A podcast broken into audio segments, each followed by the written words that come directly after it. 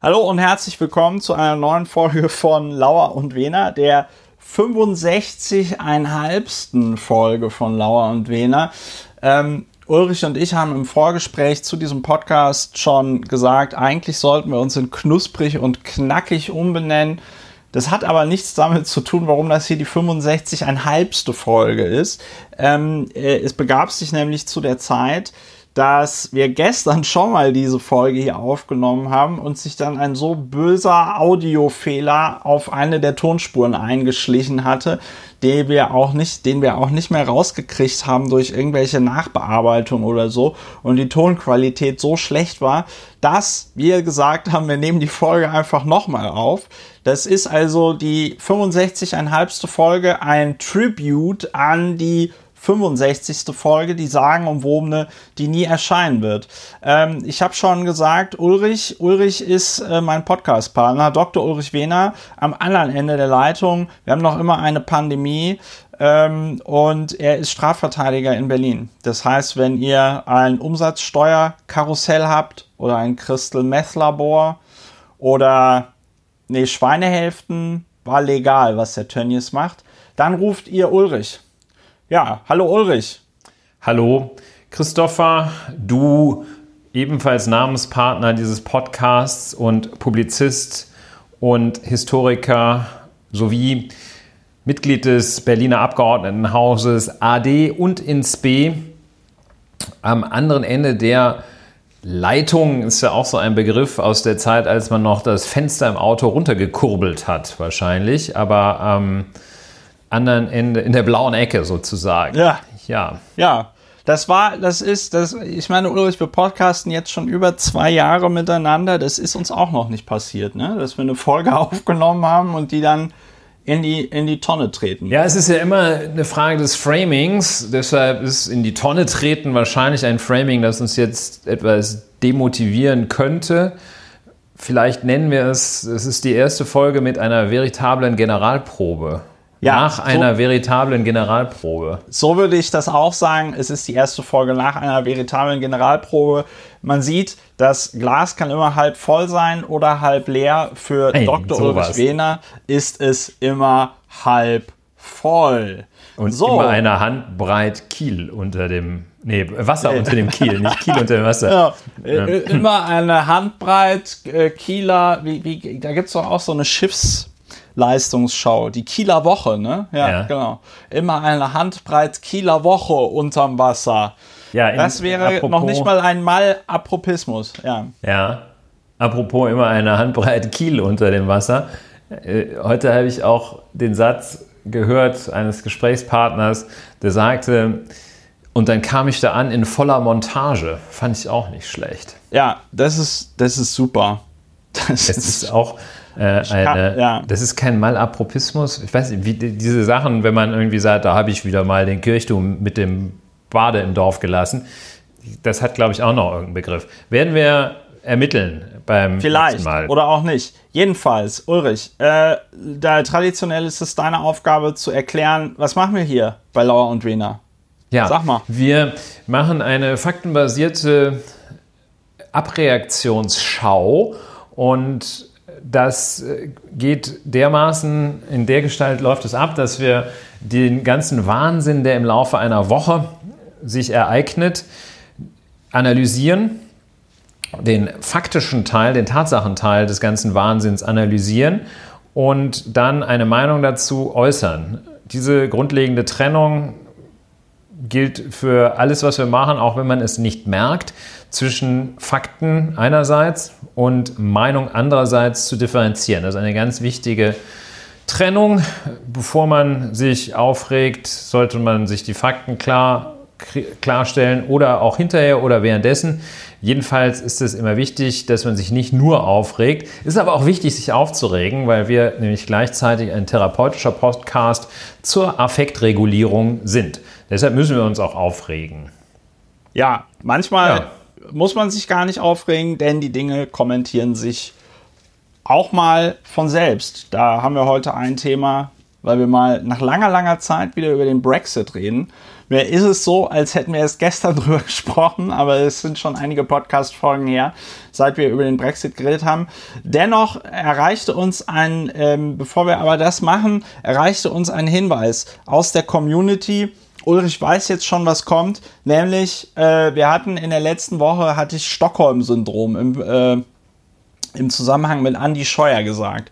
Daraufhin erreichte mich der, die Information, dass das Stockholm-Syndrom gar nicht richtig erforscht ist, sondern damals bei der Geiselnahme, äh, die quasi Namensgeber für dieses Stockholm-Syndrom ist, ähm, dass das quasi der Psychologe der die Verhandlungen für die Polizei geleitet hat mit diesen Geiselnehmern dort.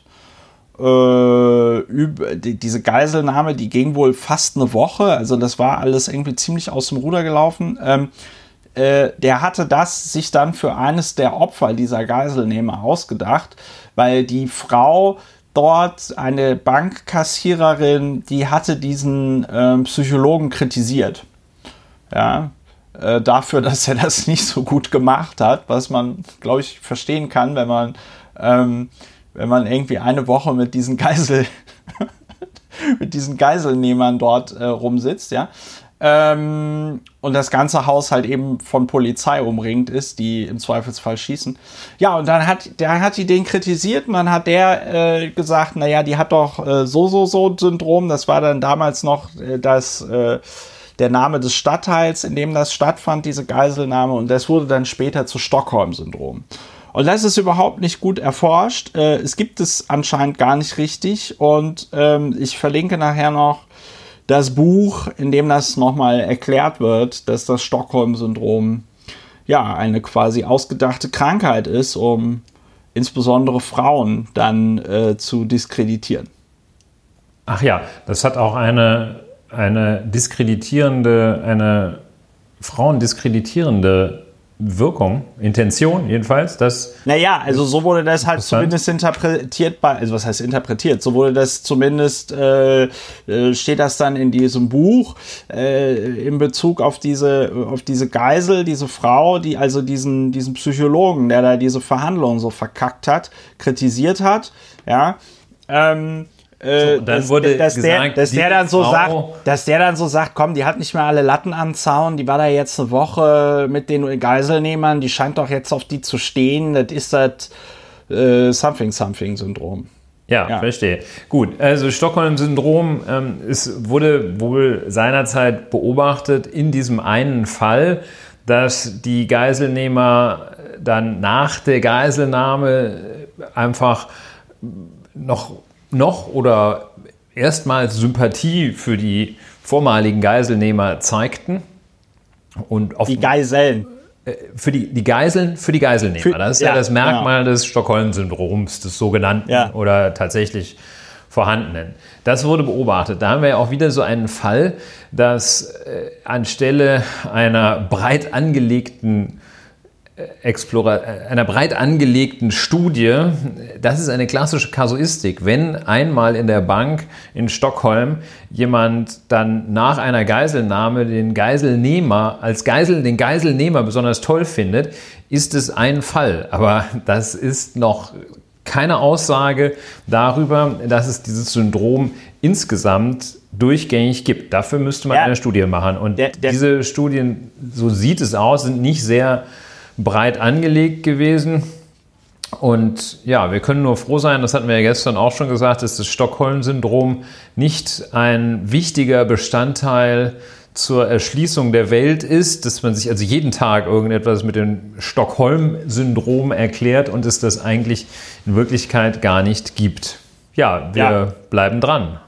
Ja, genau. Äh, das war quasi ein äh, Hinweis aus der äh, Community ähm, in Bezug auf das Stockholm-Syndrom. Und jetzt habe ich wahrscheinlich, weil die Katrin Passig, die hatte das neulich auch nochmal getwittert, ähm, äh, jetzt kann ich auch nochmal direkt im Podcast sagen, wie dieses Buch heißt. Äh, das Buch heißt See What You Made Me Do und es ist von Jess Hill. Und äh, es hat sogar den äh, Stella Book Preis gewonnen 2020. See What You Made Me Do von Yes Hill. Und ähm, Yes Hill ist eine Frau. Jetzt muss ich aufpassen, weil ich habe sie jetzt nur aufgrund ihres Twitter-Profils als Frau identifiziert. Aber sie scheint, tatsächlich, sie, scheint, sie scheint tatsächlich eine Frau zu sein und sich auch als solche zu identifizieren.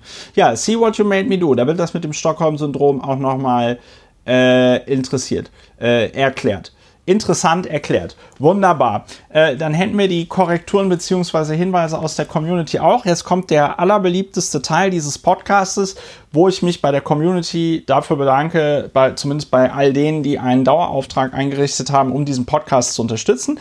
Vielen, vielen lieben Dank. Das ist wirklich sehr, sehr schön. Und gleichzeitig habe ich mir ein neues Installment ausgedacht, weil das mit dem schlechten Gewissen gut funktioniert. Ich beschimpfe all jene, die das nicht machen. Asche auf eurer Haupt, schämt euch, regelmäßig diesen Podcast zu hören und noch nicht mal 5 Euro im Monat dafür zu bezahlen. Was ich schon seit zwei Podcast-Folgen sagen wollte, dieser Gabor Steingart, der früher beim Spiegel war und beim Handelsblatt und jetzt ähm, äh, dieses Pioneer One macht, ja, mit, also die haben ja dieses Podcast-Boot auf der Spree.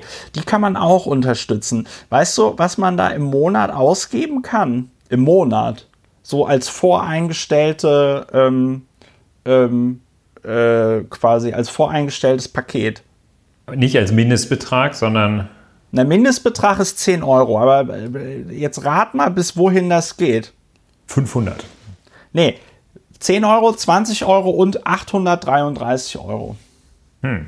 Man kann 833 Euro. Ich reduzierter an, Mehrwertsteuersatz. Dass man dann, ich nehme an, dass man dann auf dieses Boot eingeladen wird, auf so Kaffeefahrten und so mit Gerhard Schröder und sowas. Ich weiß ja, es nicht. Love Boat ist, wahrscheinlich. Ja, es ist, ähm, ich finde, dafür, dafür sind wir noch eigentlich relativ günstig.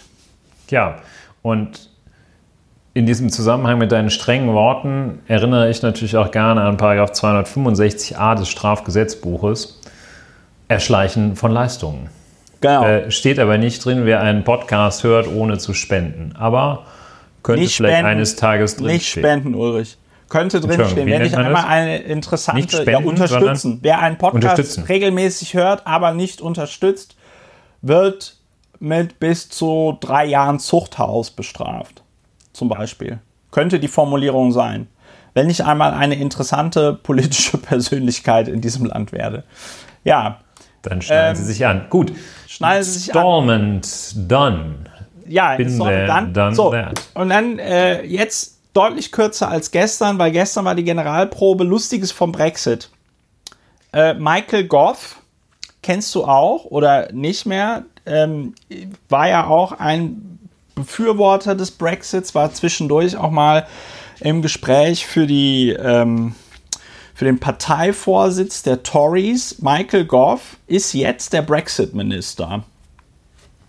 Und ähm, warum erzähle ich das? Weil Michael Goff vorgestern eine, ja, einen Plan präsentiert hat. 206 Seiten umfasst er, in dem es darum geht, wie, die, äh, wie das Vereinigte Königreich danach mit der EU Handel treiben wird. So, und ähm, äh, es sieht so aus, dass, also selbst wenn man, wenn man mit der EU Handelsverträge abschließen wird, wird ungefähr, werden ungefähr jedes Jahr äh, 215 Millionen, das habe ich jetzt mir nicht ausgedacht, also oder ich habe mich da auch jetzt nicht versprochen, sondern das ist tatsächlich die echte Zahl. 215 Millionen Zolldeklarationen, Customs Declarations, werden ausgefüllt werden müssen, jedes Jahr. Und das wird jedes Jahr 7 Milliarden Pfund kosten. 7 Milliarden Pfund.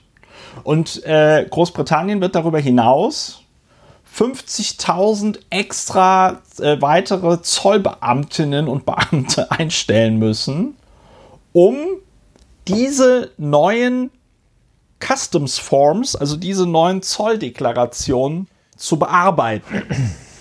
So. Und das ist deswegen sehr lustig und deswegen erwähne ich das. Also, ich meine. Lustig im Sinne von das, nicht lustig. Das ist das, das ist das nicht lustige lustig, ja. Das ist deswegen sehr lustig, weil äh, ich dann in dem Zusammenhang noch auf einen ähm, Artikel vom Business Insider gestoßen bin ähm, aus dem Februar 2020, ist gar nicht so lange her. Also wenn man diese Corona-Pandemie mit reinrechnet, sind das, natürlich, sind das natürlich schon 2000 Jahre vielleicht oder zwei Tage, je nachdem, wie das Zeitempfinden sich verändert. Ähm, das House of Commons hat so eine äh, Library. Ich nehme mal an, es ist wahrscheinlich so eine Art wissenschaftlicher Dienst des House of Commons. Die haben sich aber mal 2016 vor dem Brexit angeguckt, wie viel hat denn jetzt Großbritannien netto eigentlich in die EU reinbezahlt? Ja, also ähm, äh, äh UK hat natürlich äh, äh, mehr reingezahlt als diese Summe, aber man kriegt ja auch Sachen zurück. Oder man bezahlt Sachen zum Beispiel nicht. Zum Beispiel diese 7 Milliarden äh, Pfund für die 215 Millionen Customs Declarations. So, das House of Commons kam also auf den, äh, auf die, ähm, äh, kam also auf die Zahl, dass zwischen 1973 und 2020 Großbritannien 215 Milliarden Pfund ausgegeben hat, für die EU netto reingezahlt hat und das schon inflationsbereinigt für das Pfund im Jahre 2016, als die das gemacht haben. Also das sind jetzt nicht irgendwie 1973er Pfund, wo du von einem Pfund wahrscheinlich noch ein ganzes Haus kaufen konntest oder so, sondern das sind die äh, 2016er Pfund äh, Summen. So, und wenn man das dann also durch die, äh, was sind das, 47 Jahre, habe ich mich da jetzt verrechnet? Nee, 7, 7, äh, wie lange war dann Großbritannien in der EU, wenn sie 2020 rausfliegen? Ich, warte, wir sind ja nicht 73 beigetreten, ich weiß es, aber äh, da erwischst du mich jetzt auf dem. Ja, warte, ja, ja, sie sind 73, ja, ich rechne es jetzt einfach raus und. und, und dann sind es 47 Jahre. Raus.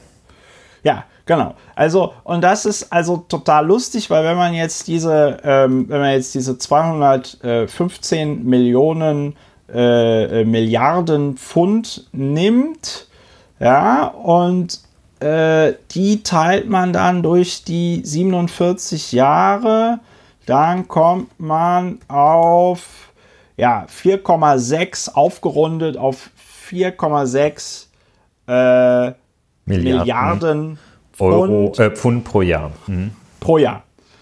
Und das ist deswegen, und deswegen erzähle ich die ganze Geschichte, das ist halt deswegen so bitter, weil die, äh, weil UK in den letzten 47 Jahren netto weniger Geld in die EU reingezahlt hat, als sie nach dem Brexit jedes Jahr alleine für die verfickten 215 Millionen Zollformulare ausgeben werden muss, nämlich diese 7 Milliarden Pfund. Ja, das Thema Brexit hast du, wie ich finde, damit sehr bereichert. ist gar nicht ironisch, klingt nur so. Sehr bereichert, denn du hast ein konkretes Anwendungsbeispiel des Brexit und äh, der Negativfolgen des Brexit genannt. Man sieht daran, und im Brexit ist es ja auch still geworden, wenn man bedenkt, dass da in ein paar Monaten the shit, the fan hits. Also wenn man bedenkt, äh, was da alles passiert, dann ist es überaus still. Aber dein Beispiel, das will ich sagen, hat verdeutlicht, ähm, wie welche Negativfolgen das haben kann. Gleichzeitig zeigt sich ja auch, dass es Thema sehr sperrig ist. Denn anders als äh, viele Themen, die einen so richtig äh, gut aufregen, so wie Stammbaumforschung oder so etwas, ja. ist der Brexit in seinen praktischen Auswirkungen ja sehr schwer erfassbar. Ist auch das Kernelement der Europäischen Union sehr schwer erfassbar. Das, was eigentlich äh, den, den Wesensgehalt und den großen Vorteil der Europäischen Union macht, sind, ausmacht, sind ja einerseits solche Dinge wie, okay, äh, seit dem Zweiten Weltkrieg war ja kein Krieg mehr in Mitteleuropa, super. Das ist etwas abstrakt, aber das Konkrete, da wo die Europäische Union sich jeden Tag bewahrheitet und den Menschen überaus hilfreich ist, das ist genau da an der Stelle, wo man, wenn man seine, äh, seine, sein Schweinefleisch, äh, aber auch sein Auto, seine Maschine oder auch sein Strickerzeugnis von Düsseldorf nach Venlo verkaufen möchte oder umgekehrt oder griechischen Wein nach Helsinki verkaufen möchte, dass man dann keine Zollerklärung ausfüllen muss und sich nicht Maßnahmen des, der Staaten ausgesetzt sieht, die eben gerade verhindern wollen, dass da irgendjemand den italienischen Espresso in das Land der Jakobskrönung importiert. Und das ist, wie das Beispiel Espresso zeigt, sehr, sehr gut für die Menschen, dass es hier jetzt inzwischen nicht nur den German Filterkaffee gibt, sondern dass man hier auch ein Espresso bekommt. So. Und das zeigt sich, das ist die Wirkung des gemeinsamen Marktes, des Kernbestandteils der Europäischen Union dass man ohne Handelshindernisse, ohne Zölle und sonstige Handelshindernisse auf einem gemeinsamen Markt Handel treiben kann. Das kann man an manchen Stellen blöd finden, äh, aber äh, im Kern ist es eine Sache, die jedenfalls für die Staaten der Europäischen Union großen Wohlstand gewährleistet hat und hohe Lebensqualität sicherstellt. Und wenn man das nicht macht, ähm, diesen diese, diese äh, Gewährleistung hat, dann muss man diese Zollformalitäten erfüllen. Und ich äh, kann, das habe ich gestern auch schon mal berichtet, ich äh, habe gerade einen privaten Außenhandelsfall, bei dem ich. Äh, Außen, man kann ihn schon Außenhandelskrieg nennen, so ein bisschen. Ja, ne? ich, und zwar ähm, The United States of America äh, wie Ulrich Wehner, bei dem Versuch, ein zwei falsch gelieferte Sakkos aus den Vereinigten Staaten oder nicht falsch geliefert, die passen einfach nicht, wieder zurückzuschicken. Äh, innerhalb Europas überhaupt kein Problem. Überall gilt dasselbe Verbraucherschutzrecht, Zölle und Maßnahmen gleicher Wirkung wie Zölle. Nicht tarifäre Handelshindernisse gibt es nicht innerhalb der Europäischen Union. Da schicke ich ein Sakko, so wie ich das äh, von hier nach Essen schicken würde, schicke ich das von hier nach Paris oder wo ich es auch immer schneidern habe lassen. So, ähm, das geht nicht und zwar ähm, äh, muss man dafür nämlich unter anderem eine Ausfuhrerklärung haben. Die kriegt man, indem man einen Zollagenten bevollmächtigt. Um aber diese Formalitäten überhaupt erledigen zu müssen, muss man äh, unter anderem äh, eine Zolltarifnummer äh, eintragen. Das hatte ich auch erst gemacht, da hatte ich dann so gedacht, ach komm, äh, bist du mal nicht so genau. Das hat dann aber nicht geklappt. Und die Zolltarifnummer für ein Wollsacko, die findet man in einem nach langem Suchen, äh, ich habe unter anderem äh, auch mit Mitarbeitern von DHL und mit dem Statistischen Bundesamt telefonieren müssen, weil die bei DHL sagen, rufen Sie mal beim Statistischen Bundesamt an, da gibt es so Faktota, die können mit diesen Nummern umgehen. Dann habe ich also aus einer 721-seitigen PDF habe ich dann tatsächlich die Nummer für ein äh, Wollsacko, die Tarif, Zolltarifnummer für einen Wollsacko herausgefunden. Ich hoffe, dass sie richtig ist und wir können ja so ein kleines Preisausschreiben machen. Wer die richtige Zolltarifnummer für einen Wollsacko mitteilt, das, äh, also normales Wollsacko, der kriegt äh, eine namentliche Nennung in unserem Podcast. Also was will ich mit diesem langen traumatischen Erlebnis eigentlich sagen mit der Schilderung dieses langen, dieses schwer traumatisierenden Erlebnisses, die Segnungen, um das mal ein bisschen sehr blumig zu sagen, die Segnungen der Europäischen Union und die Nachteile, die ein Verlassen der Europäischen Union hat, die sieht man nicht auf Anhieb, die sind aber massiv da und der Umstand, dass man dann 215 Millionen Zollerklärungen im Jahr ausfüllen muss, verdeutlicht das eindrucksvoll. Das heißt wiederum umgekehrt, wer mit solchen Dingen wie dem Austritt aus der Europäischen Union spielt, dafür das Volk begeistern will, der äh, handelt überaus unseriös, weil das ein, ein sehr spezifisches Fachthema ist, dass man mit so ein paar emotionalen Sachen wie zum Beispiel äh, We want our independence back oder so ein Quatsch überhaupt. Take back control. Take back control. äh, auch nicht nur im Ansatz angemessen abbilden kann. Denn ja, es ist falsch. So, und dann äh, bedauerlicherweise müssen dann äh, die äh, Geld draufzahlen. Und das, was wir ja ganz besonders auch schon in der Generalprobe kritisiert hatten, ist ähm, einerseits diese massiven wirtschaftlichen Nachteile, die dadurch entstehen, dass man sich äh, nicht mehr, dass man nicht mehr ordentlich Handel treiben kann mit seinen Partnerländern ähm, auf der einen Seite und auf der anderen Seite ähm, dafür im Gegenzug dazu keinerlei erkennbares Ziel, keinerlei Strategie, was denn dadurch erreicht werden soll, außer Take Back Control.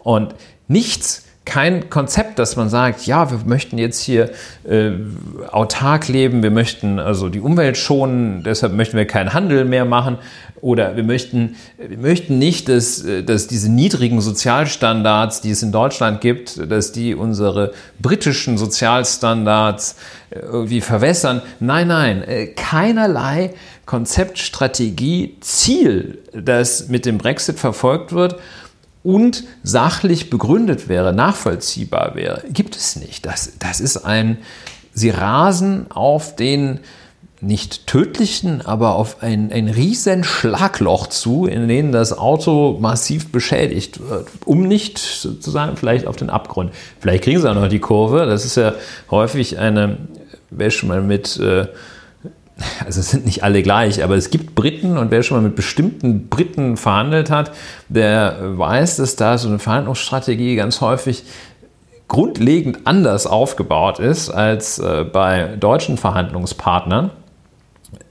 Hat alles Vor- und Nachteile, äh, während der, der Deutsche mit so einem Sieben-Schritt-Programm an das er sich akribisch hält, in die Verhandlungen geht, äh, ist der ein oder andere Brite gerne auch mal so mit äh, so einer Art Fuzzy Logic in den Verhandlungen und äh, läuft einfach so durch die Gegend. Vielleicht kriegen sie es ja noch hin äh, mit den Verhandlungen, aber ein Zollabkommen äh, in, in komplexen Volkswirtschaften jenseits äh, der Tauschwirtschaft ein komplexes Zoll- und Handelsabkommen innerhalb von sechs Monaten hinzubekommen, das scheint völlig unmöglich. Ich bin sehr ja, gespannt. Insbesondere in Zeiten einer globalen äh, Pandemie, ne? Ja. Es ist, es ist wirklich Wahnsinn. Und deine, deine, deine, ähm, deine 215 Millionen Customs Declarations illustrieren das sehr schön. Ja. Brexit. Ja, Gibt es auch noch, ne? Merkt man ja gar nicht. Merkt man gar nicht, dass es. Äh, gibt ihn aber trotzdem. Gibt. Man kann ihn nicht sehen, man kann ihn nicht hören, aber er ist trotzdem da. Er right. trotzdem da. Wir werden Warte, ich, uns äh, ja, ja. dem nächsten ähm, Thema widmen. Ich ja, habe gerade den Eindruck, dass du möglicherweise. Ich war gerade ein bisschen abgelenkt, aber ein äh, ich schneide das raus. Buch schreibst ähm, oder? Ja, ich schreibe ein Buch. Machst ähm, du ein Spiel? Äh, nein, ich, genau, ich, spiel, ich zocke nebenbei noch irgendwas. Ähm, ganz ich kaufe Wirecard-Aktien, während wir ich podcasten und verkaufe sie wieder. Genau, ich, kau ich kaufe Telekom-Aktien. Ähm, Wirecard und Telekom, mein Portfolio ist sehr stabil. Äh, wo wir beim Thema Aktien und Reichtum sind, ganz, ganz kurz. Das kriegen wir, das kriegen wir so gut, wie wir es gestern hinbekommen haben, wahrscheinlich nicht hin, weil wir sehr spritzig sehr viele Witze über Reiche gemacht haben, die, wie ich fand, sehr gut waren. Ähm, das äh, Deutsche Institut für Wirtschaftsforschung hat eine neue Studie gemacht, äh, wo sie quasi die Millionärinnen und Millionäre nach ihrem Reichtum befragen. Äh, und sie haben festgestellt, dass ihre bisherigen Angaben zur Vermögensverteilung in Deutschland komplett falsch waren. Also nicht komplett falsch, aber doch erheblich falsch. Und ähm, ich zitiere hier aus äh, dem Spiegelartikel dazu. Demnach besitzt das oberste Prozent der Bevölkerung in Klammer auf in Deutschland 35 Prozent des Nettovermögens. Äh, bisher dachte man 22 Prozent. Und die obersten 10 Prozent, wie bisher äh, nicht be, ähm, besitzen nicht äh, wie bisher geschätzt 59 Prozent, sondern zwei Drittel, also 66 äh, Prozent. Ähm, das bedeutet gleichzeitig auch, dass 90 Prozent der Bevölkerung ein Drittel des Nettovermögens besitzen. Ähm, und dazu auch Leute gehören, die natürlich, denen natürlich gar nichts gehört. Ja, wollte ich einfach nur mal erzählen. Ja, das äh, ist gut. Es überrascht mich ja nicht, dass du das erzählst, weil wir es ja gestern schon geübt haben, dass du das erzählst. Und was ein interessanter Aspekt ist, auf den in diesem Zusammenhang, auf den ich auch erst zwischen gestern und heute gestoßen bin, ist äh, die Erklärung dafür, warum über so lange Zeit da ein so großer Fehler drin war. Also warum über längere Zeit, über Jahre hinweg die Vermögensverteilung anders und wahrscheinlich falsch bewertet wurde. Ähm, das äh, hat, so erklärt es äh, heute das Handelsblatt, den Grund, dass die in diesen statistischen Methoden, die man da verwendet, ähm, den Befragungen, mit denen man dann also so eine Inferenzstatistik macht, äh, in diesen Befragungen es äh, über Jahre und wahrscheinlich Jahrzehnte immer nicht geklappt hat, bei repräsentativen, bei, Stich, bei der Stichprobenerhebung die Superreichen mit abzudecken. Man hat also dann, wie auch immer man äh, diese Statistiken erhebt, ähm, früher hat man, glaube ich, aus dem Telefonbuch so wahllos Leute rausgepickt. Nicht wahllos, sondern nach einem System. Ähm, aber jedenfalls diese kleine, sehr kleine Schicht der Millionäre und Multimillionäre und Milliardäre, die hat man dann halt äh, sehr, sehr schlecht erfasst, wenn also Infratest DIMAP oder wer auch immer oder äh, Schutzgemeinschaft für Wertpapierbesitz, wenn die so eine Umfrage gemacht haben, dann haben die also irgendwie, keine Ahnung, in der Fußgängerzone und Telefoninterviews und per Internet, aber er hat dann also äh, Herr Herbert Dies oder Frau Klatten ähm, sind dann immer, die sind immer nicht gefragt worden, ne? sodass dann also Leute, die irgendwie etwas more available waren, äh, dann äh, überrepräsentiert waren.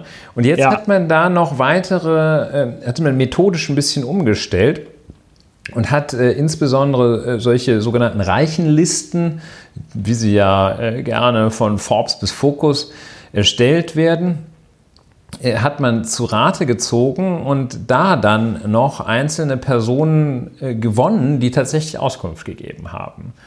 Und äh, so dass äh, die Statistik verlässlicher geworden ist, indem man diese Datenlücke, die dadurch entsteht, dass, dass die Superreichen nicht ans das Telefon Susanne gehen. Glatten, ja, dass Susanne nicht ans, nicht ans Telefon, geht, geht. wenn ja. äh, gerade das, äh, das äh, Statistische Bund, wenn die eine Wiesbadener Nummer sieht und das Statistische Bundesamt ist dran, geht die, geht die einfach nicht ans Telefon.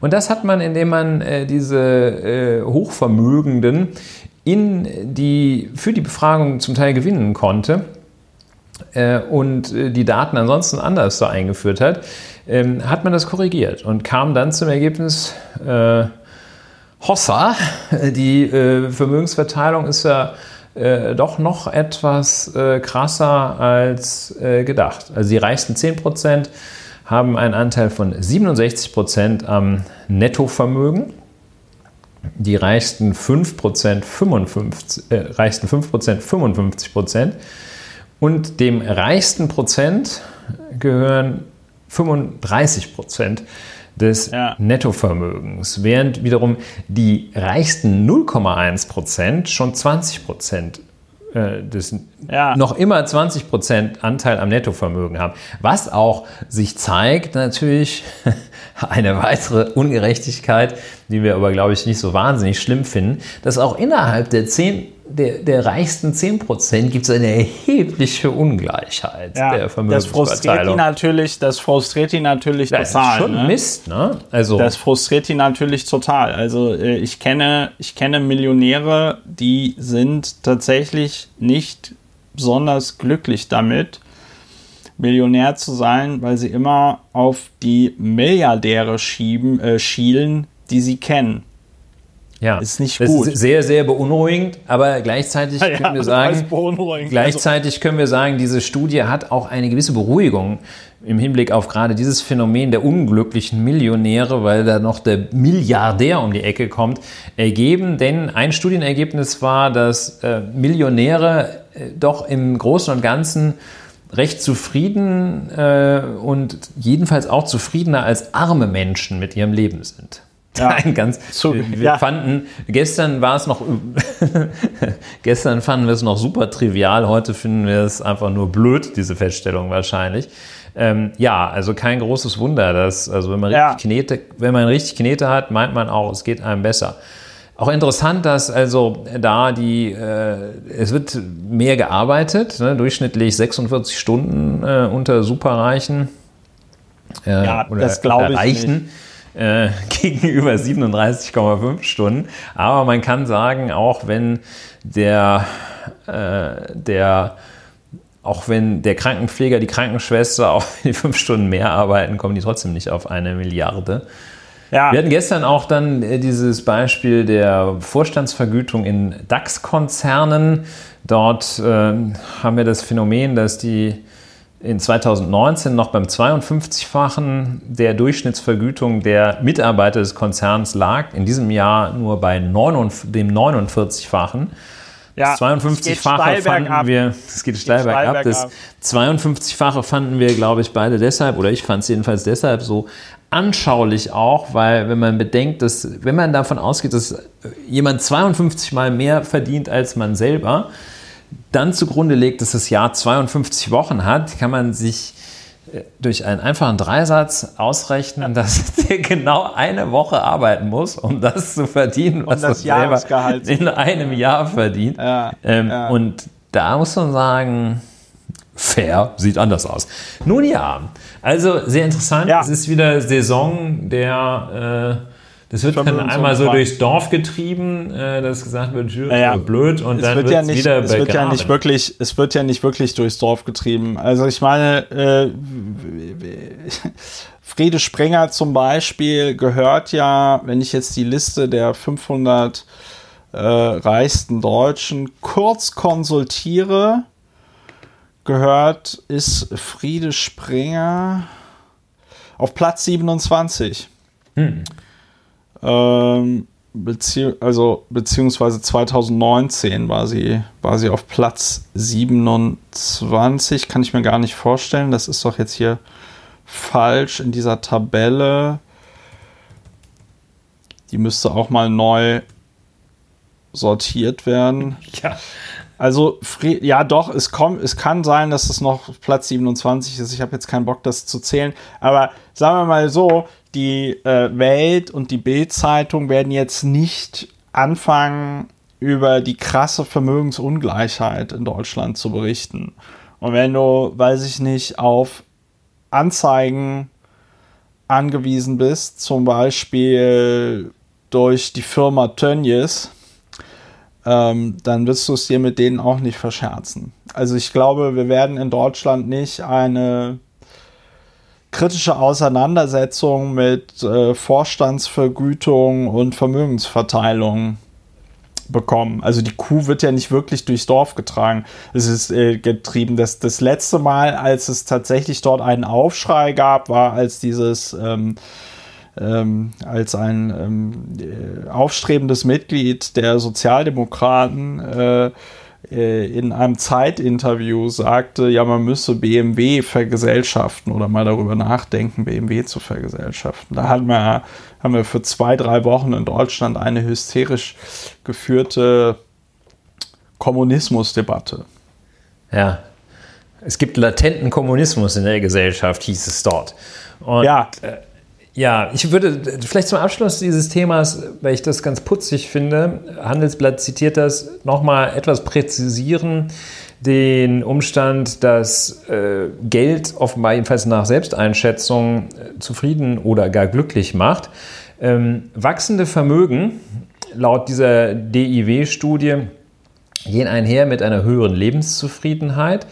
In der unteren Hälfte der Vermögensverteilung rangiert die Lebenszufriedenheit auf einer Skala von 0 bis 10 bei 7,1 Punkten. Wohlhabende und Millionäre erzielen mit 7,6 und 8,2 Punkten deutlich höhere Zufriedenheitswerte. Und jetzt das, was ich auch ganz putzig finde, aus der Gruppe der Millionäre gibt es allerdings Klagen über mangelnde Freizeit. Hier nimmt die Zufriedenheit gegenüber den weniger Wohlhabenden ab. Hm. Tja. Lassen Tja. wir mal auf uns wirken. Ich muss da auch irgendwie Konsequenzen rausziehen, glaube ich. Also jetzt nicht aus der. Aber also Freizeit und Zeit ist, finde ich. Freizeit aber das, das mache ich, mal mit, das mach ich mal mit mir selber aus. Das machst du mit dir selber ähm, aus. Aber ich kann nur sagen, Freizeit ist total geil. Ja. ja das ist ein schönes, schöne, schönes Schlusswort zu diesem zu diesem zu Thema. Die, zu diesem Installment, ja. War das äh, denn, äh, wenn man mal deinen Stammbaum betrachtet, schon immer so, dass dieses Verhältnis zur Freizeit total geil war? Ja, da hole ich doch direkt mal meine Schieblehre raus. Da hast ja, mach doch mal ein bisschen ein, Stammbaumforschung. Ja, äh, wolltest du vor der Stammbaumforschung nicht auf diese Abwehrmechanismen der Polizei auf Kritik noch eingehen? Ja, äh, das ist äh, auch eine schöne Überlegung. Ähm, es ist momentan die Gesellschaft, in der Gesellschaft ruckelt es, wie ich finde, es ruckelt zu Recht, es ruckelt nur in der falschen Art und Weise, dass sich die an vielen Orten die Menschen Gedanken darüber machen, ob denn es Rassismus insgesamt und äh, im Besonderen auch in den Ermittlungsbehörden gibt oder nicht. Und wir hatten das Phänomen, dass zunächst Frau Saskia Esken wörtlich davon sprach, es gebe in Ermittlungsbehörden einen latenten Rassismus und daraufhin wurde eine so massive Abwehr sichtbar und sie wurde sehr massiv angegangen, als hätte sie also den Ermittlungsbehörden den Dolch in den Rücken gehämmert. Und, als ob sie ähm, gesagt hätte, die würden Babys auf der Arbeit essen. Ja. Babys auf der und Arbeit. Und zwar essen. regelmäßig. Und äh, da hat jetzt der, äh, äh, der ähm, Polizeiforscher, wurde er genannt, der Soziologe Hans-Gerd Gerd Jaschke, 74 äh, Jahre alt, glaube ich, hat äh, schon öfter mal über dieses Thema geforscht und hat vier Abwehrmechanismen, vier Abwehrnarrative identifiziert, mit denen jeglicher äh, Hinweis darauf oder jegliche Insinuieren allein äh, davon, innerhalb der Polizei könnte es möglicherweise Rassismus geben, weggebissen wird. Er hat also da vier ähm, von ihm sogenannte Abwehrnarrative identifiziert. Und wenn man sich äh, Stimmen aus den letzten Wochen anschaut, merkt man immer, jeder äh, Abwehr, also jeder vehemente, und es gab sehr vehemente Reaktionen auf diesen Vorwurf latenten Rassismus, jeder dieser Abwehrreaktionen lässt sich ohne weiteres einem der vier Abwehrnarrative bei, äh, zuordnen. Und zwar die vier sind äh, die Einzelfallthese, ähm, da sagt er, ja, die Einzelfallthese, das ist immer dieser Abwehrmechanismus, der fokussiert auf schwarze Schafe. Sagt also, ähm, das sind ja Einzelfälle, also jede, jede Großfamilie hat irgendwie so einen, äh, einen, einen, der es nicht packt. Also Einzelfallthese. Dann die Relativierungsthese, die sagt, ja, Polizei, aber also ich meine, in anderen Berufsgruppen gibt es auch Rassismus. Und dann ähm, gut, das ist halt. ich meine, wer kennt das nicht, dass man an der, an der Supermarktkasse von der Frau, die maximal 1800 Euro brutto verdient, rassistisch beleidigt wird? Ja, also das äh, mag ja sogar wobei noch sein. Schlechtes, wobei schlechtes das mag Beispiel, ja sogar sein, dass wir hatten dass neulich die, diese, diese Rossmann-Geschichte, wo das ja tatsächlich nur, passiert. also äh, das ist ja sogar ähm, Nein, aber das ist die, die Relativierungsthese ist, erweist sich auch bei dieser äh, aggressiven Rassist, bei einer aggressiven rassistischen Rossmann-Kassiererin als, äh, als ein Fake, äh, als nicht tragfähig, weil ich mir sicher bin, dass diese Rossmann-Kassiererin keine Pistole am Halfter hatte und im Ja. Notfall geschossen hat und auch nicht in der Lage war, einen Würgegriff äh, auszuüben. Das weiß man nicht. Aber sie war jedenfalls unbewaffnet. So, dann die Spiegelbildthese.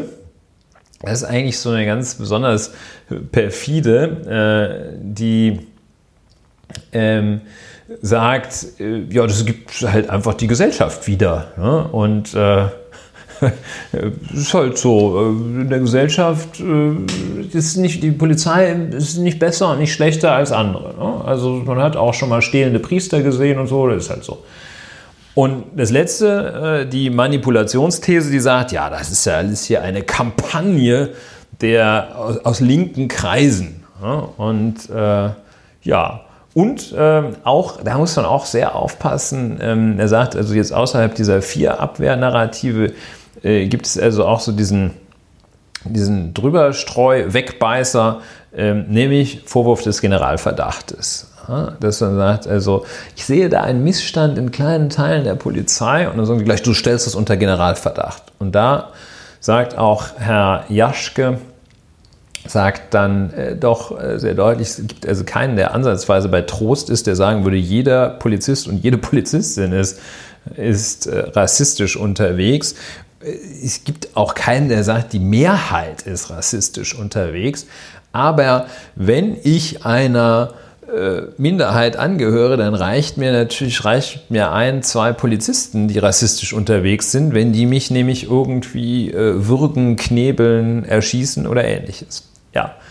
So, Ja. diese Abwehrnarrative, das kann man sich mal schön merken und dann kann man mal checken, ob, wenn sich jemand da wieder äußert, ob das nicht äh, ein, einer dieser vier Abwehrnarrative ist, die nachweislich nicht tragfähig sind, weil sie auch jeglicher empirischen Grundlage entbehren. Denn niemand hat geprüft, ob in der Polizei, innerhalb der Polizei der Rassismus gleich stark wie bei Bäckern oder in der Gesamtgesellschaft ist äh, oder ob äh, möglicherweise Rassismus nur eine Behauptung ist und es ihn gar nicht gibt. Das hat niemand geprüft, das muss man erstmal prüfen. Ja. Ja. Das wird ja nicht getan und da haben wir jetzt Full Circle, weil so Spezialexperten wie unser Bundesinnenminister Horst Seehofer sagen, nö, also eine Studie Ist ja verboten. Profiling, genau, ist ja, gut, das hat er nicht gesagt, das war das Innenministerium, Ja, ist- aber was Horst Seehofer sagte war, wir können ja jetzt hier nicht jede Woche Wünsch dir was spielen. so, so wird das dann abqualifiziert. Ähm, ich fand, das war nochmal äh, ganz gut und erhellend, auf diese vier Narrative hinzuweisen, ähm, vor dem Hintergrund, dass es also immer dieselben Sachen sind, ja. Äh, finde ich es auch, finde ich es auch lustig oder interessant, dass es der Polizei und Vertretern der Polizei überhaupt noch gelingt, die vorzubringen und das dann von den Medien so weiter unkritisch einfach wiedergegeben wird, ne? Weil man könnte ja schon die Frage stellen, ja, Moment mal, also hier NSU 2.0 und so in Hessen, ihr sagt immer Einzelfälle und so, ja, aber also wenn es so aussieht wie eine Ente, so, äh, so Geräusche macht und so riecht wie eine Ente, dann ist es vielleicht eine Ente, ne? Und also das finde ich, das finde ich ganz interessant, dass diese, dass diese Narrative dann doch so mächtig sind, dass, äh, dass da niemand oder zumindest jetzt niemand von den Medienvertreterinnen und Medienvertretern, von denen man sich wünschen würde, dass sie dann da mal kritisch nachhaken, äh, dass das halt eben einfach nicht passiert. Dass da niemand fragt, ey, Moment mal, aber sind Sie jetzt der Meinung, dass wir Ihnen das tatsächlich glauben sollen oder wie haben Sie sich das jetzt konkret vorgestellt? Ja, das ist das, das, ist das äh, perfide und gefährliche jedenfalls an diesen Narrativen. Sie haben diese vordergründige Richtigkeit, äh, die bei näherem Hinsehen sich als nicht unterlegt, durch äh, Fakten unterlegt erweist.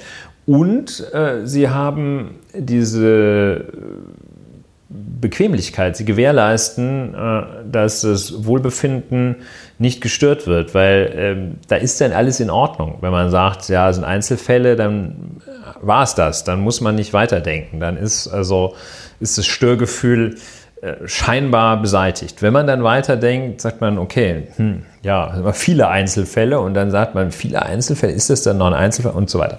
Und dann äh, kommt man da möglicherweise weiter. Also das ist das, ähm, ja, Framing ist ja auch so ein, äh, also das, das Narrativ, das Framing, äh, die Darstellung von Argumenten, die unlautere Darstellung von Argumenten ist vielleicht auch so ein roter Faden in diesem Podcast. Hier war es wieder und äh, ich wollte nicht versäumen, diese vier Kategorien, die da so signifikant, so prägnant hervortreten, hier zu erwähnen. Ja. Ja, das ist auch, das dann ist man ja auch relativ zügig bei der, ich scharre ja schon mit den Hufen, um zu. Ja, ja, ja, du hast es heute eilig. Stammbaumforschung. Bei, bei, ja, Stammbaumforschung. Das machen wir heute knackiger als gestern, weil gestern ist es so dermaßen ausgeartet, aber auch vollkommen äh, verständlich ausgeartet. Äh, ich versuche das mal darzustellen.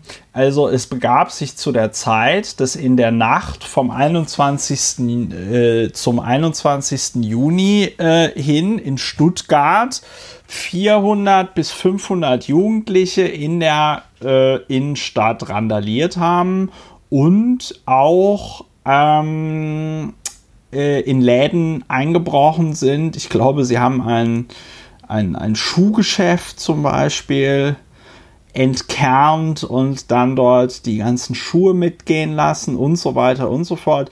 Diese Nacht heißt dann also äh, nur noch Stuttgarter Krawallnacht. Ja? Ähm, es ist noch immer nicht so richtig zumindest für mich klar, was da jetzt der Auslöser ähm, war.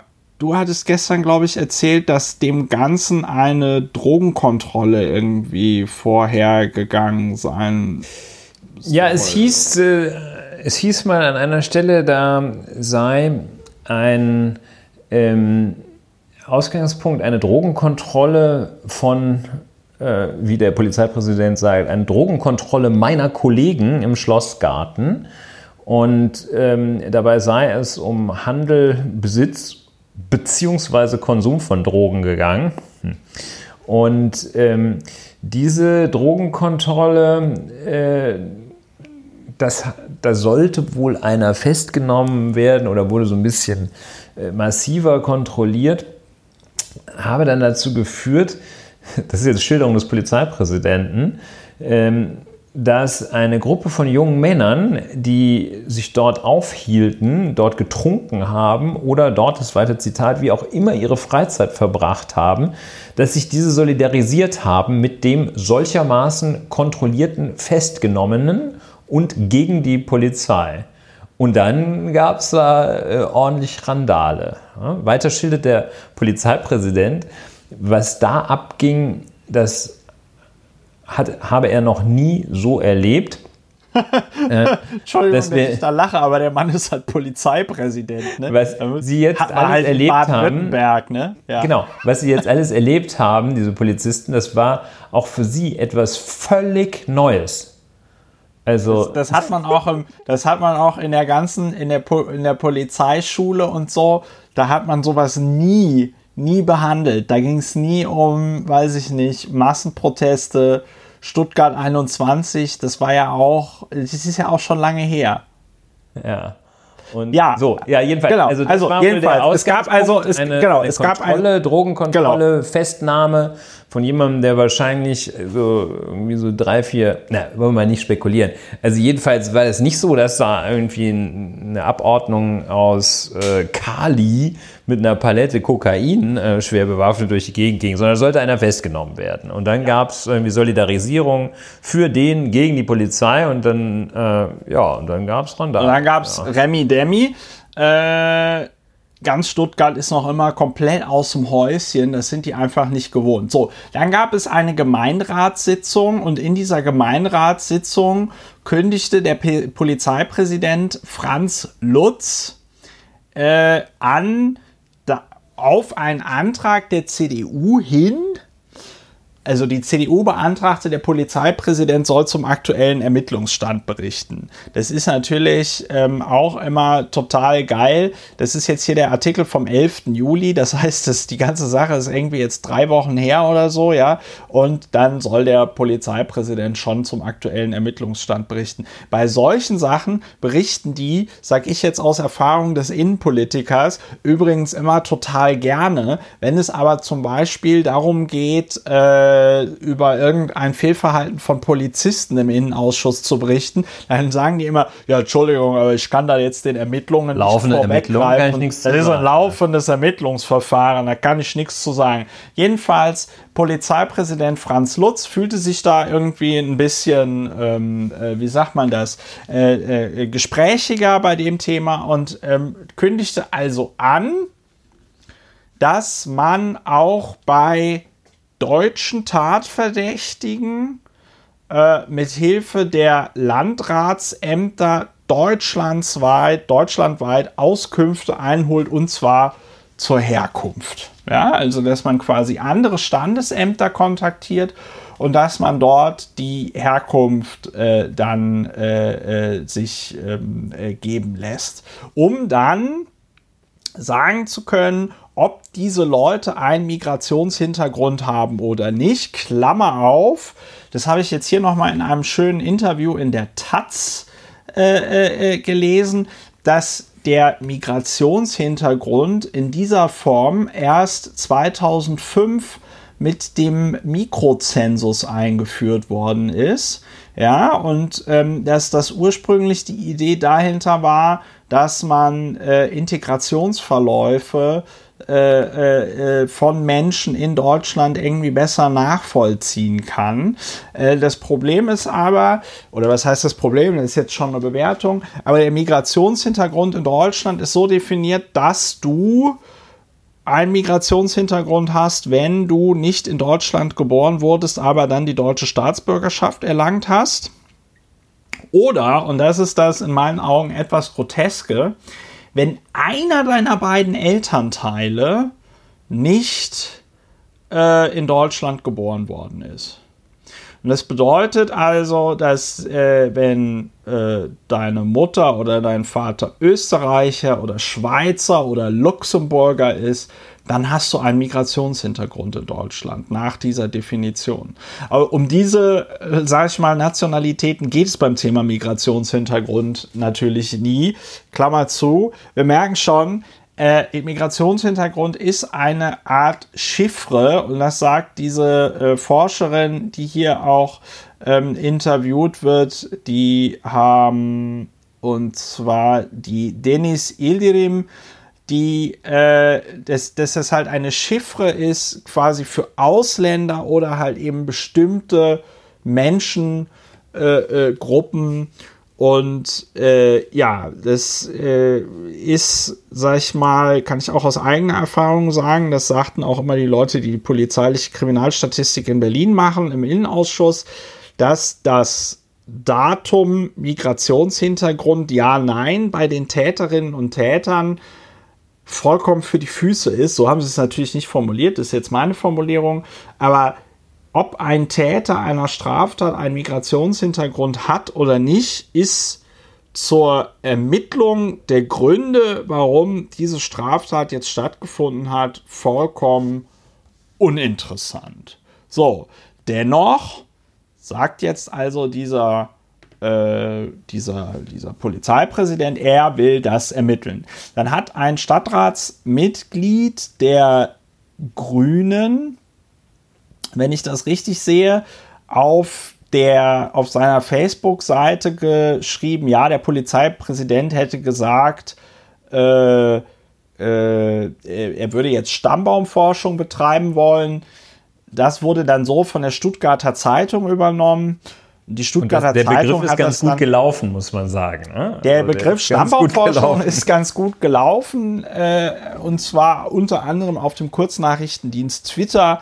Es haben sich alle möglichen Leute dazu geäußert. Äh, Dietmar Bartsch, der Fraktionsvorsitzende der Linksfraktion im Deutschen Bundestag, äh, hat sich dazu geäußert und sagte so sinngemäß, die ist ja wohl total daneben. Äh, Robert Habeck hat sich dazu geäußert und fand das natürlich auch nicht gut. Äh, Winfried Kretschmann hingegen fand das alles irgendwie tippitoppi und stärkt äh, dem Polizeipräsidenten von Stuttgart dort den Rücken und sagt, also er kann überhaupt nicht verstehen, warum es da überhaupt Kritik gab. Und das Bizarre jetzt an dieser ganzen Situation ist, dass sich alles jetzt auf einmal an dem Wort Stammbaumforschung aufhängt. Ob das Wort Stammbaumforschung äh, gesagt wurde oder nicht. Also das ist ein schönes äh, äh, Strohmann-Argument. Ja, man redet auf einmal über irgendetwas, was gar nichts mehr mit dem ursprünglichen Thema zu tun hat äh, und tut so, als sei das das Problem. Denn das Problem ist ja nach wie vor, dass die Polizei hier an dieser Stelle jetzt sagt, ja, wir rennen da von Pontius bis zu Pilatus, um bei den Tatverdächtigen, die wir bisher ermittelt haben, äh, herauszufinden, ob die einen Migrationshintergrund haben oder nicht. Und nur genau. um mal eine, ja, und mhm, nur um ja. mal noch eine Größenordnung, nur um noch mal eine Größenordnung zu bekommen. Ne? Wir haben, wir reden hier über irgendwie 400 bis 500 Leute, die sich an diesen Krawallen beteiligt haben sollen. Ähm, und 24 und es wurden insgesamt 39 Tatverdächtige festgenommen. Verdächtige. Äh, 24 sind deutsch. Elf dieser 24 hätten gesichert einen Migrationshintergrund. Bei weiteren 11 der 24 könnte ein Migrationshintergrund bestehen. Das stehe noch nicht sicher fest. 15 der 39 Verdächtigen hätten eine ausländische Staatsangehörigkeit. Ja, das ist die Zahl, auf die man kommt, wenn man 39 minus 24 rechnet. So, das heißt, wir haben irgendwie um die 500 Leute, die sich an irgendwas beteiligt haben sollen, davon jetzt 39 Tatverdächtige und es geht jetzt anscheinend der Polizei nicht darum, das auszuermitteln, ja, also möglicherweise noch mehr als diese 39 Tatverdächtigen zu bekommen oder weiter zu ermitteln, wie es denn jetzt überhaupt zu dieser geballten Ausschreitung kommen konnte, sondern anscheinend hat es eine Top-Priorität, dass jetzt erstmal geprüft wird, ob das denn überhaupt Deutsche waren oder eben ja, da, dazu noch vielleicht ergänzend, in den Äußerungen des Polizeipräsidenten wird dieser Vorgang, der sicherlich äh, der, der, der ähm, sehr plastisch, drastisch mit Stammbaumforschung äh, beschrieben wird, wird äh, durch den Polizeipräsidenten selbst, der bezeichnet das so etwas äh, etwas verharmlosend als soziologische Zuordnung, wörtlich. Ähm, aber dann sieht man, was äh, aus einer Äußerung kann man auch sehen, dass er äh, neben diesem, also Migrationshintergrund hat, wer mindestens einen ausländischen Elternteil hat, ähm, dann ähm, kann man sehen, wie er die Zuordnung in Wirklichkeit wahrnimmt, wenn er nämlich sagt, das ist so ein Satz, der, der hat da wohl zum Teil auch frei gesprochen. Äh, das, äh, das ist so ein bisschen holprig.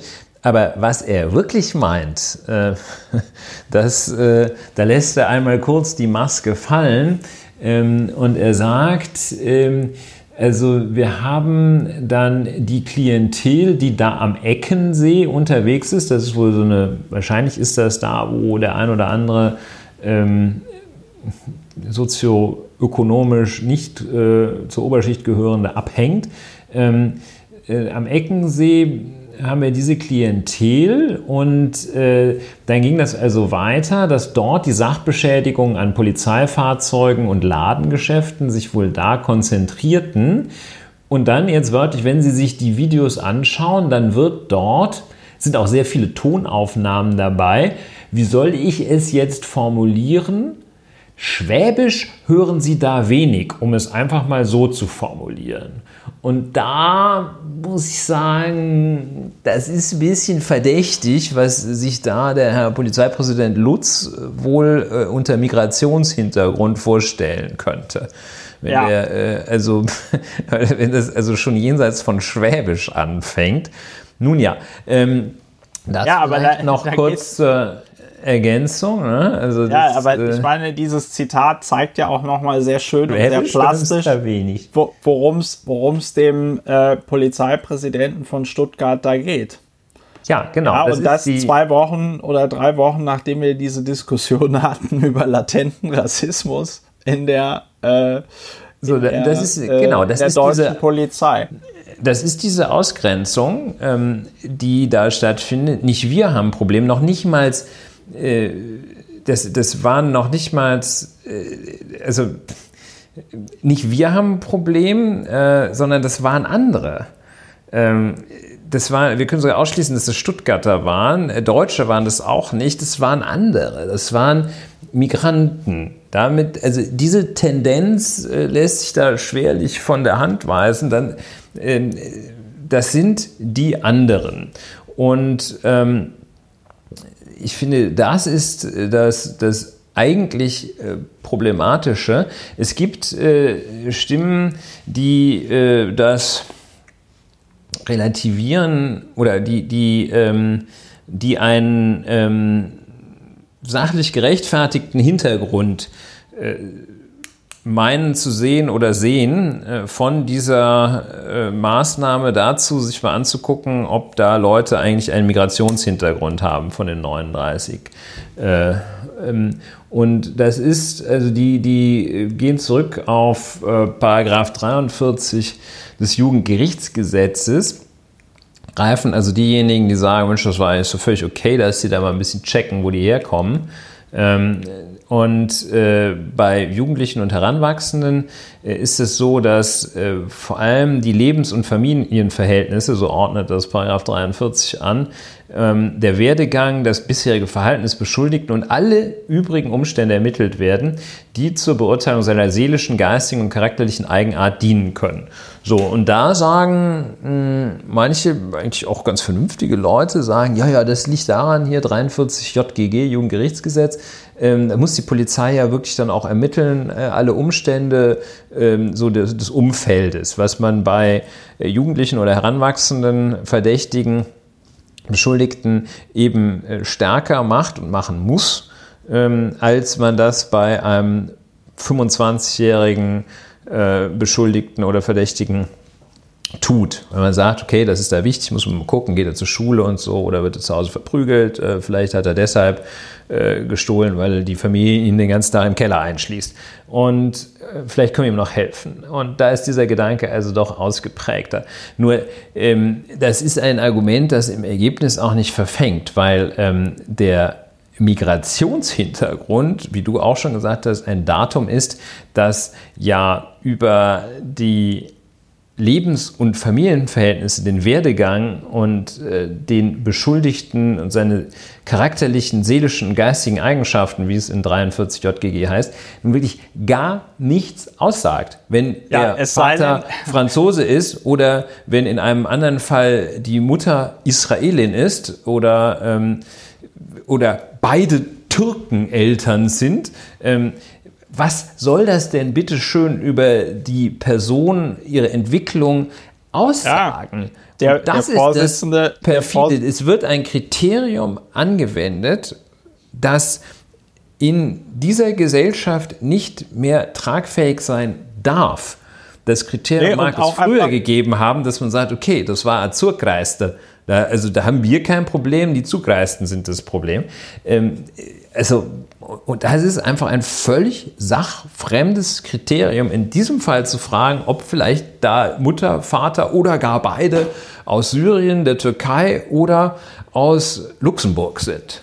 Ja, äh, und ich muss an dieser Stelle nochmal an dieser Stelle betonen, dass das mit dem Migrationshintergrund ja auch deswegen so äh, bizarr ist, weil du ja selbst dann den Migrationshintergrund hast, wenn du in Deutschland geboren, aufgewachsen, sozialisiert und so weiter und so fort bist, ja, und ein, ein Elternteil von dir eben nicht die deutsche Staatsbürgerschaft hat.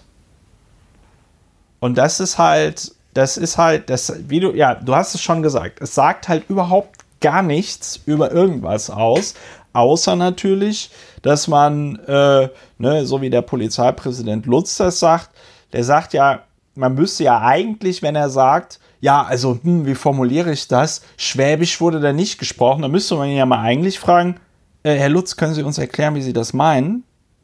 Können Sie uns ja. erklären, was Sie damit also das, meinen? Was, das mein, darf was, eigentlich was, wollen Sie uns, was wollen Sie uns denn damit sagen? Dass da, das, dass das da nicht Deutsch nicht gesprochen so. wird? Haben die, haben die Berlinert? Waren das Leute aus dem schlimmen Berlin? Wir hätten einen leicht ja? österreichischen Akzent. Oder waren das wieder die Österreicher? Oder, oder wer war das? Waren das, waren das militante Schweizer, denen gerade das Raclette ausgegangen ist oder so, ja? Ähm, und ich glaube, so, genau. und, und, das ist mh. so, und, und das zeigt, und das zeigt an dieser Stelle, dass es natürlich im Kern rassistische Motive sind, die die Polizei dort umtreibt. Äh, und ich möchte das deswegen noch erhärten, da Lob äh, an den SWR, der hier auch mal ganz ungewöhnlich bei so Polizeithemen auch mal Leute interviewt hat, die das anders sehen und auch vom Fach sind. Zum Beispiel der Direktor des Instituts für Kriminologie an der Uni Tübingen, Jörg Kinzig, äh, sagt, das Vorgehen der Stuttgarter Polizei ist da ungewöhnlich. Das ist nicht Aufgabe der äh, Polizei, äh, die Nationalität abzufragen.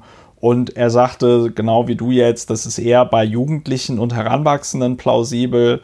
Und dafür gibt es dann aber extra äh, die Jugendgerichtshilfe und das macht dann eben nicht die Polizei.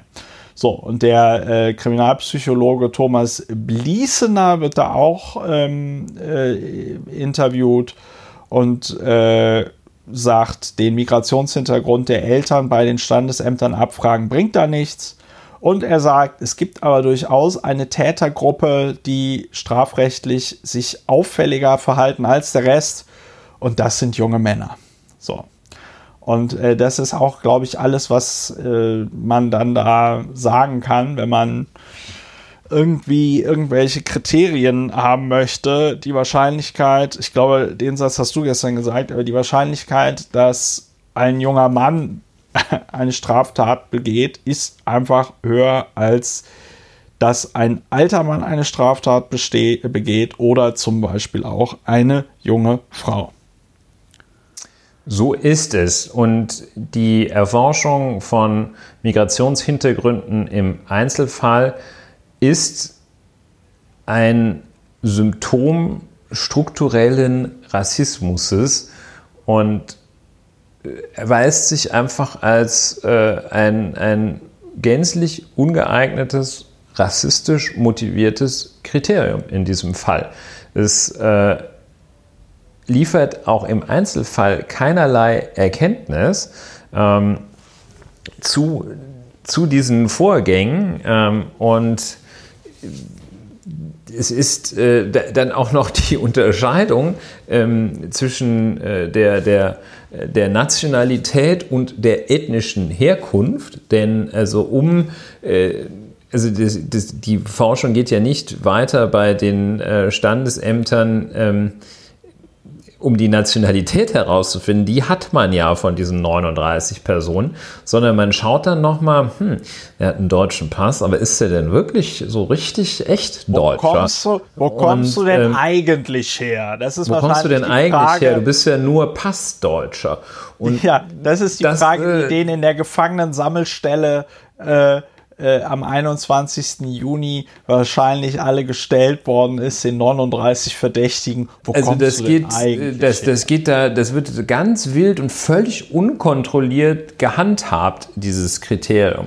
Natürlich kann und sollte man sich äh, durchaus soziologisch, empirisch, sozialforschend äh, vielleicht mal fragen, ob, äh, ob irgendwo äh, ähm, Menschen äh, in bestimmten Milieus äh, ganz besonders viele Straftaten begehen.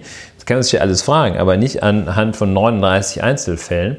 Und äh, also das geht, das, das wird völlig unkontrolliert hier verwendet, weil die einfach gerade mal Bock haben, dieser Frage nachzugehen und weil es äh, mit dem Finger auf andere zeigt und nicht äh, man auf sich selber zeigen muss, dass man möglicherweise als Gesellschaft ein Problem hat oder dass man vielleicht auch gar kein Problem hat, wenn sich mal in einer Stadt irgendwie äh, zwei, drei, vier, 500 alkoholisierte junge Männer mit der Polizei prügeln, ich will das nicht verharmlosen, äh, vielleicht hat man dann auch gar nicht so ein großes gesamtgesellschaftliches Problem. Ähm, wenn es da nach drei Monaten Corona-Lockdown am ersten oder zweiten warmen Abend die Leute da abhängen, sich die Birne vollziehen und es dann zur Randale kommt, vielleicht sitzt das Problem also ist es auch gar nicht so, dass unsere Gesellschaft da jetzt am Rande der, äh, der äh, Überlebensfähigkeit steht, am Rande des kompletten Zusammenbruchs. Auch das ja. müsste man sich mal fragen, statt sich zu fragen, ob von den 39, die man da rausgegriffen hat, ob die vielleicht jetzt im Wesentlichen äh, gar keine Schwaben, gar keine Deutsche sind und wir im Grunde genommen dadurch, dass wir einfach immer mehr Leute einfach konsequent nach Afghanistan abschieben, Probleme in unserer Gesellschaft lösen. Und auf dem Weg zu einer solchen Scheinlösung ist man, wenn man sich ziemlich zu Beginn eigentlich vor allem die Frage stellt, äh, äh, wo kommen die denn wirklich her? Und nicht die Frage stellt, was geht hier eigentlich schief, wenn so eine, so eine Prügelei in Stuttgart stattfindet? Ja. Naja, Warum und findet das im Übrigen erst jetzt statt? Das gibt es in anderen Städten, gibt es das doch schon. Ständig. Und was ich, was, ich, was ich aber auch interessant finde, ist, worüber natürlich niemand mehr redet, ist die Frage, Sag mal, wie habt ihr eigentlich diese, diese Person, der da jetzt irgendwie Drogenbesitz oder Drogenhandel vorgeworfen wird, wie habt ihr die eigentlich festgenommen, dass diese, dass diese Situation so dermaßen eskaliert ist? Also ich meine, gut, alkoholisiertes männliches Jungvolk, das braucht wahrscheinlich nicht besonders viele Anlässe. Aber auf der anderen Seite denke ich mir so, naja, also die Frage stellt jetzt auch keiner, was da jetzt bei der Festnahme schiefgelaufen ist, dass da so, dass es so dermaßen aus dem Ruder läuft. Es gibt hier noch eine andere Meldung vom SWR vom äh, 12.07., also vom letzten Sonntag, die ungefähr nochmal illustriert, was für ein heißes Pflaster der Eckensee ist. äh, die Polizei hat bei neun Auseinandersetzungen in der Stuttgarter Innenstadt in der Nacht zum Samstag insgesamt elf Menschen festgenommen. Bei einer Personenkontrolle am Eckensee leistete zudem ein alkoholisierter 16-jähriger Widerstand und verletzte vier Beamte leicht, wie die Stuttgarter Polizei am Samstag mitteilte. Über die, Hinter über die Hintergründe die konnten die Beamten bislang noch keine weiteren Angaben machen. Die genauen Abläufe wurden würden noch ermittelt und die Betroffenen derzeit noch vernommen, so ein Sprecher. Ja, also, da kann man sich dann, also als wir als Berliner schauen da natürlich nur amüsiert nach Stuttgart. Ich meine, gut, der 1. Mai verlief in Berlin in den letzten Jahren auch immer sehr ruhig, aber dass dann quasi das Highlight einer Polizeinacht ähm, ein 16-Jähriger ist, der, Alko der sich alkoholisiert, einer äh, Personenkontrolle widersetzt und dabei vier Beamte leicht verletzt. Da würde mich tatsächlich interessieren, wie denn dieser 16-Jährige. Ähm, Terence Hill. Ja, ich weiß auch nicht. Vielleicht kann der, das ist der junge Terence Hill, der junge Jackie Chan, der hat mit seinem Kung Fu einfach den so dermaßen die Arme und Beine ausgerenkt. Also ich verstehe es nicht, wie sich The wie Young sich vier, Old Shatterhand. ja, wie sich wie sich vier wie sich vier Polizeibeamte so dermaßen ähm, also was da die leichte Verletzung sein soll. Ja, weil die, also die weil die leichte sind dann da ja Verletzung- in ihrer, die sind dann da ja in ihrer Polizeikampfmontur. Ich habe da, also mir, mir fehlt da ein bisschen das Verständnis. Ja, wir wissen nicht, was diesen vier Polizisten widerfahren ist. Vielleicht hat dieser 16-jährige Alkoholisierte wirklich äh, Superkräfte. Man weiß es nicht, aber losgelöst von dieser Situation kann man, kann ich auch sagen, dass äh, die Verletzungen von Polizeibeamten äh, schon anfangen äh, auf einem Verletzungsniveau, bei dem also auch Kleinstkinder noch nicht nach einem Pflaster fragen.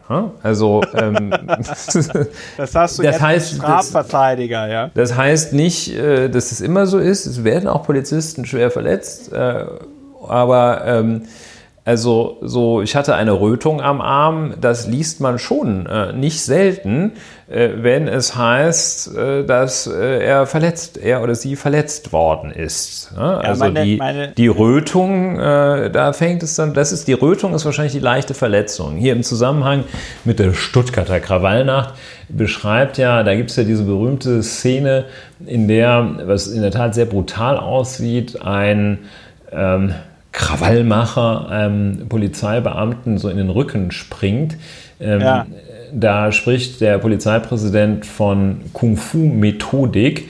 Ähm, und sagt aber gleichzeitig noch, äh, das ist auch eine ganz interessante Kategorie, äh, sagt äh, dieser Kollege, der da in der Kung-Fu-Methodik angesprungen wurde, hatte Gott sei Dank schon die gesamte Schutzausrüstung an, sodass die Verletzungen geringst sind. Also wahrscheinlich handelt es sich, oder es spricht einiges dafür, dass es sich bei dem Kollegen auch äh, die Verletzung äh, um eine Rötung handelte oder so etwas. Jetzt bei dem, bei dem, bei dem Kung Fu. Bei dem oder Angefungenen, ja, Angefungenen, Angesprungenen, der hatte also eine geringst, die Verletzung war geringst. Nun ja, whatever Ja, that also, is. Also, ich, ich, will das, ich will das nicht verharmlosen. Äh, äh, der Polizeiberuf ist krass, deswegen tragen die alle Knarren. Ja, ähm, dem ungenommen ist es aber auch so, dass, äh, ja, wie du sagst, schon bei Verletzungen, bei denen ein Kleinkind nicht nach dem Pflaster fragen würde, für die Polizei eben Verletzungen sind. ja, weiß meine- es nicht. Und ich Lieblings- vermisse das, dass man sich das hier mal insgesamt betrachtet. Kann doch nicht sein, dass da Ja. jetzt nur 39 Leute einen Fehler gemacht haben. Das ist doch wohl nicht. Meine, meine, Lieblings, meine Lieblingsgeschichte in dem Zusammenhang ist, äh, äh, das ist aus dem Jahr 2014. Und es ist mir tatsächlich dann hängen geblieben, sonst, sonst hätte ich diese Nachricht aus dem zwei, Jahr 2014 jetzt nicht so schnell gefunden. Ähm, da hat eine 14-Jährige in Berlin-Pankow heißes Pflaster bei einer auch Personenkontrolle ihres, ich glaube, 13-jähriges, ihres 13-jährigen Kumpels hat sie mit ihrem Turnbeutel umhergeschlagen. Und ähm, daraufhin die schweren Ballettschuhe drin waren. die, ersten, die erste Meldung war, äh, dass fünf Polizeibeamte verletzt worden sind äh, und ins Krankenhaus musste. Und da habe ich mir damals auch gedacht, was ist denn das für eine ja, Kung-Fu-Kämpferin? Und dann stellte sich aber raus, dass, dass, äh, dass die Pfefferspray eingesetzt haben und dass die halt das so ungünstig gemacht hat. Ohne ausreichende Berücksichtigung der Windrichtung. ja, dass die eine Kollegin dann halt direkt die anderen Kollegen eingesprayt hat mit Pfefferspray. Ja, so kann's gehen. Ja, und dann steht aber in der ersten Meldung, dass eine 14-Jährige und ein 13-Jähriger Verletzten am Sonntag, bei Sonnabend bei einer Attacke gleich fünf Polizeibeamte. Tja. Ja, sowas. Drei der Polizisten konnten ihren Dienst nicht mehr fortsetzen. Na, sowas, ja. Kannst du mal sehen. ja, ja das ist Augen natürlich. Auf. Ne, Augen zu, wenn man Augen zu beim Pfefferspray-Einsatz, würde ich sagen. Ja, aber Augen auf bei dem, ja. was die Polizei da immer so von sich gibt. Und wir sind uns einig, äh, noch, noch rassistischer wäre es eigentlich nur gegangen, wenn der Polizeipräsident gesagt hätte, das waren ja eh alles Ausländer und wir wissen ja, wie die drauf sind. Ne? Ja, also Irgendwie ich so. finde tatsächlich diese, diese Entgrenzung, da regt man sich drei Wochen vorher noch, regt sich jemand auf, der darüber, dass Frau Esken sagt, hier könnte latenten Rassismus bei der Polizei geben. Und äh, kurze Zeit später forschen die erstmal, äh, wo kommen die denn wirklich her, die Jungs da, äh, sind das überhaupt hier deutscher Pass? Hat ja noch nichts zu sagen. Sind die überhaupt echte Deutsche? Also äh, das ist ja auch äh, vom Gesellschaftsverständnis her, dass man da äh, überhaupt zwischen Menschen einen Unterschied macht, äh, schon äh, unerträglich. Und dass man das dann noch offen macht, ist ein ganz besonders schlechtes Zeichen, dass man es offen machen kann. Und auch bis hin zu Steffen Seibert sich niemand über die, viele gar nicht über die Tatsache, dass da äh, geforscht wird nach den Vorgenerationen, nach der ethnischen Herkunft der Vorgängergeneration, sondern äh, dass einfach nur äh, das Wort äh, für äh, unglücklich gehalten wird. Ähm, das ist also ja die, die Entgrenzung dieses Kriteriums, dass das so so wahllos dann da eingesetzt wird. Das ist äh, sehr beunruhigend und das finde ich gut, dass da gegen viele Menschen sich dagegen aussprechen. So kommen wir, so kommen wir einfach auch nicht weiter. Äh, so kommen wir nicht weiter, wenn wir dieses Kriterium, äh, wenn wir mit der, dem Kriterium und der Fragestellung an Probleme herangehen, ob diese Menschen in der wievielten Generation, äh, die eigentlich in Deutschland leben, das, und wo die Vorfahren herkommen, das ist ein, ein für die, ein, ein, gesellschaftlich so verfehlter Ansatz, äh, der, äh, der würde, wenn man ihn konsequent weitergeht, äh, ins Verderben führen. Ja, da kann ich nur Ja sagen, Ulrich, du hast ja. recht. Ja, Christopher, ist schön. Dann sind wir uns da einig. Wir sind uns ja so oft uneinig. Ja, ja. ja. Es ist schon spät, Ulrich. Ja. Du musst, glaube ich, los, ne? Ja, so ist es. Äh, wir äh, können uns das ja auch erlauben, weil wir äh, den ersten generalgeprobten Podcast hier veranstaltet haben. Ja. Ich hoffe, dass mit der Aufnahme nicht schief gelaufen ist heute. Ja, das Und auch sehr intensiv. Jetzt müssen wir morgen den ersten doppelt generalgeprobten Podcast aufnehmen. Ja.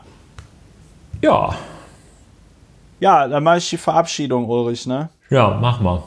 Ja, liebe Hörerinnen und Hörer, äh, was, was soll ich jetzt? Ehepaar sind wir. Ja, soll ich, soll ich jetzt den Knaller zünden, ja? So, also, äh, liebe Hörerinnen und Hörer, vielen lieben Dank, dass ihr heute mit dabei wart bei der 65,5. Folge von Lauer und Wena, der ersten generalgeprobten Folge von Lauer und Wena. Wir überlegen, ob wir uns nicht doch umbenennen in, was war das vor, vorhin, was du sagtest? Knackig und. Ja, weiß ich nicht mehr genau. Muss ich den Podcast nochmal anhören. Müssen wir den Podcast nochmal abhören. Knusprig und, kna, kna, ja, doch nicht mehr so ganz knusprig. Jedenfalls, äh, schön, dass ihr mit dabei wart. Äh, empfehlt uns weiter. Ähm, wenn ihr wollt, unterstützt diesen Podcast. Ich würde mich sehr freuen. Und ähm, dann hören wir uns wieder in der nächsten Woche. Kommt gut durch die Restwoche. Wir hören uns in der nächsten bei Lauer und Wiener. Macht es gut. Tschüss. Tschüss.